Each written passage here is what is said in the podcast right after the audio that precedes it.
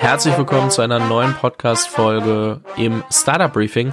Mein Name ist Fabian und hier geht's immer, also einmal die Woche, um die wichtigsten News der Startup-Szene, so dass du mitreden kannst, ohne tausend Newsletter lesen zu müssen.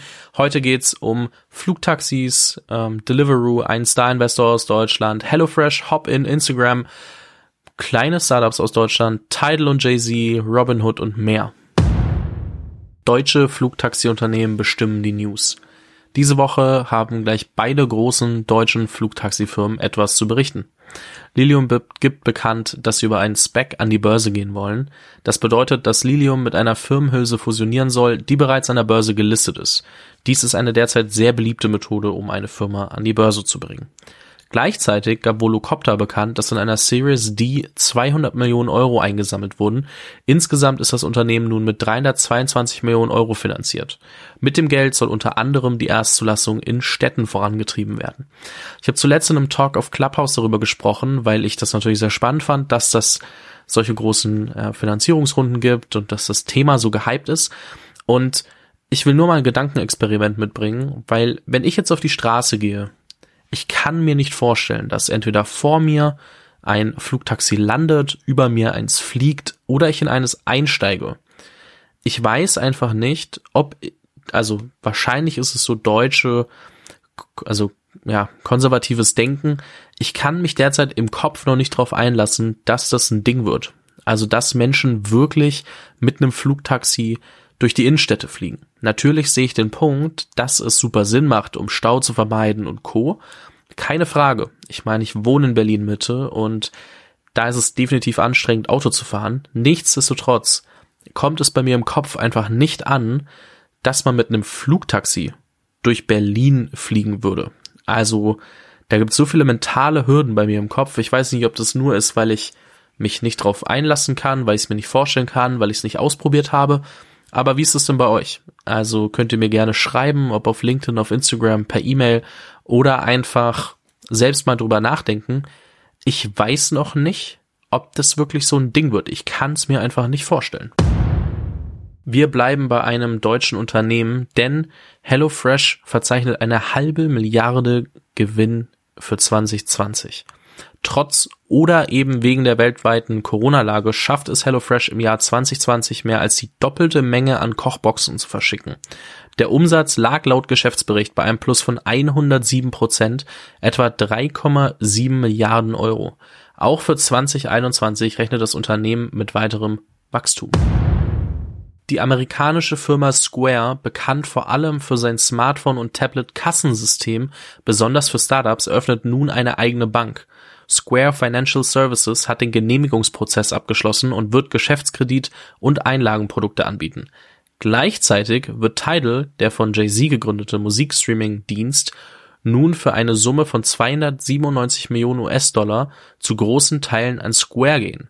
Jay-Z selbst wird mit diesem Deal auch neuer Teil des Verwaltungsrats von Square. Milliardenschwerer Börsengang von Deliveroo geplant. Der in Berlin schmerzlich vermisste Lieferservice Deliveroo, es gibt inzwischen Volt, plant einen Börsengang in Milliardenhöhe. Dabei soll auch Gebrauch von einer neuen Änderung der britischen Börsenregeln gemacht werden. Instagram erweitert sein Angebot um Live Rooms beziehungsweise erweitert die Live Rooms. Mit der neuen Funktion, die ähnlich wie bei einer Videokonferenz einen Host und bis zu drei weitere Gäste erlaubt, möchte Instagram neue Möglichkeiten bieten, ein Unternehmen aufzubauen und Geld zu verdienen. So wird es Spenden und Shopping-Möglichkeiten geben. Also kann, glaube ich, jeder inzwischen schon ausprobieren. Robinhood plant Börsengang. Nachdem die Trading-App in den letzten Wochen für viel Aufmerksamkeit gesorgt hat, nicht nur positiv, steht nun wohl schon diesen Monat ein Börsengang an. Ein genauer Zeitplan stehe noch nicht fest. Des Weiteren plant das Unternehmen wohl vor dem offiziellen Börsengang einen Teil der Aktien an die eigenen Nutzer zu verkaufen. Der deutsche Star-Investor Christian Angermeier sammelt für Preside Capital 290 Millionen Euro ein. Sein neuer Fonds mit bekannten Investoren legt besonderes Augenmerk auf US-Startups aus dem Biotech- und Deep Tech-Bereich, welche nach Europa expandieren wollen. Selbst investiert er rund 50 Millionen Euro. Google stellt ab nächstem Jahr das Cookie-Tracking ein. Im kommenden Jahr reagiert die größte Search Engine der Welt auf die seit Jahren bestehende Kritik über das Sammeln von Nutzerdaten durch Cookies. Diese wird das Unternehmen nun abschaffen und verspricht zudem keine andere Technologie zur Datenerfassung zu verwenden.